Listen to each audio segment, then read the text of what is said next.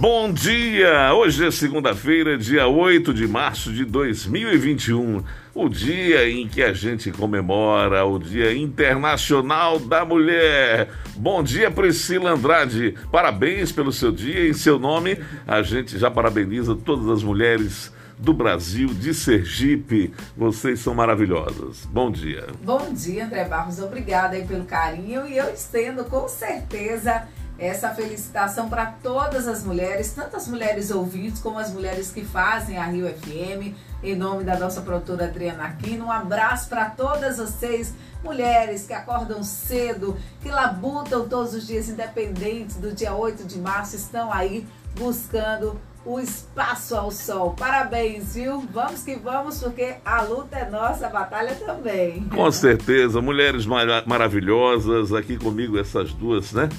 Grandes jornalistas e a gente fica numa felicidade muito grande em poder tê-las por perto, porque as mulheres estão fazendo a diferença, viu, Isaac?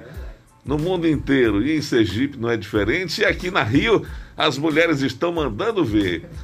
Com certeza, Dia Internacional da Mulher realmente é um belo dia a ser comemorado até porque as mulheres merecem. E vamos aos destaques de hoje, desta segunda-feira, dia 8 de março.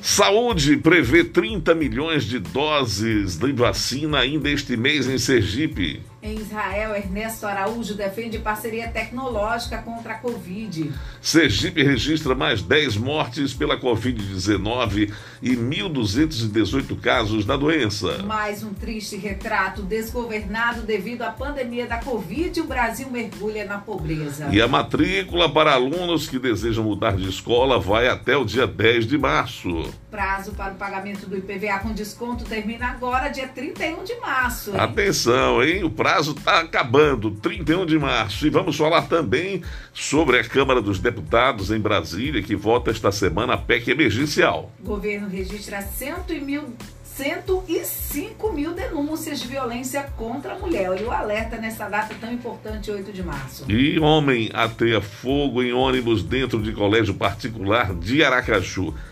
Esses destaques são os destaques de hoje. Vamos falar também sobre a situação de saúde do senador Alessandro Vieira, que foi levado para São Paulo, onde está no Sírio Libanês para se tratar da Covid-19, hein? O negócio pegou pegando, Priscila. É verdade, tá difícil. Você que está nos ouvindo, que não precisa sair de casa, não saia, porque a pandemia está no seu auge e essa segunda onda, segundo os especialistas, é muito mais preocupante. E no início das manchetes eu falei 30 milhões de doses, obviamente, não é para Sergipe apenas, né? Para o Brasil inteiro. Só retificando aqui na abertura do programa. O Jornal da Rio, primeira edição, já está no ar. Você está ouvindo o Jornal da Rio, primeira edição. Jornalismo líder e independente.